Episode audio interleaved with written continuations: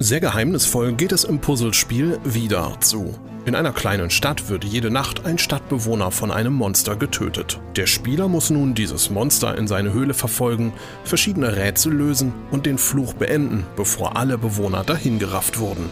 Die simple Retro-Grafik täuscht über das komplexe Spielprinzip hinweg. Jede Entscheidung hat weitreichende Konsequenzen und jeder Fehler kann den Spieler hoffnungslos zurückwerfen. Da ist Frust garantiert, aber erfahrene Puzzle-Fans werden an der originellen Monsterjagd ihre Freude haben. In der interaktiven Geschichte Grey Skies Dark Waters macht sich Lina auf die Suche nach ihrer Mutter, die vor einem Jahr spurlos verschwand. Sie durchstöbert ihr Haus, spricht mit ihren Familienangehörigen, lernt die dunklen Seiten ihrer Heimatstadt kennen und kommt so hinter das Geheimnis. Die handgemalte Grafik und die tiefgründige Story machen den Reiz dieses ungewöhnlichen Abenteuers aus. Wer sind wir? Was bedeutet eine Familie für uns? Was bleibt von uns nach dem Tod übrig? Die Entwickler verbinden ihre komplexen Themen mit alten Volkssagen und schaffen ein ungewöhnliches Abenteuer für aufmerksame Spieler.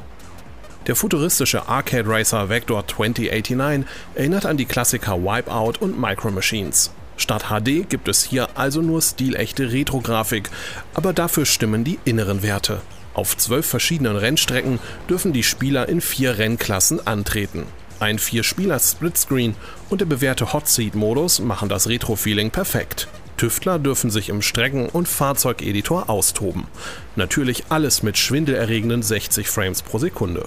Vector 2089 befindet sich noch in der Early Access Phase. Das Fahrzeugdesign, der Streckeneditor und der Soundtrack sind noch nicht fertig. Trotz dieser Einschränkungen macht das Spiel einen sehr ausgereiften Eindruck. Retro-Fans, denen Wipeout zu bunt und hektisch ist, können bedenkenlos Gas geben. Das Puzzlespiel Framed 2 setzt auf das bewährte Spielprinzip des preisgekrönten Vorgängers. Um hinter das Geheimnis einer Schmuggelware zu kommen, muss der Spieler die einzelnen Panels eines animierten Comics verändern, die einen schwarzen Mann auf der Flucht zeigen. Mal muss man die animierten Bilder nur verschieben, ein anderes Mal aber auch drehen oder im richtigen Timing umsortieren. Da die australischen Macher von Love Shack auf jegliche Sprache oder Texte verzichten, experimentiert man nach dem Trial-and-Error-Prinzip.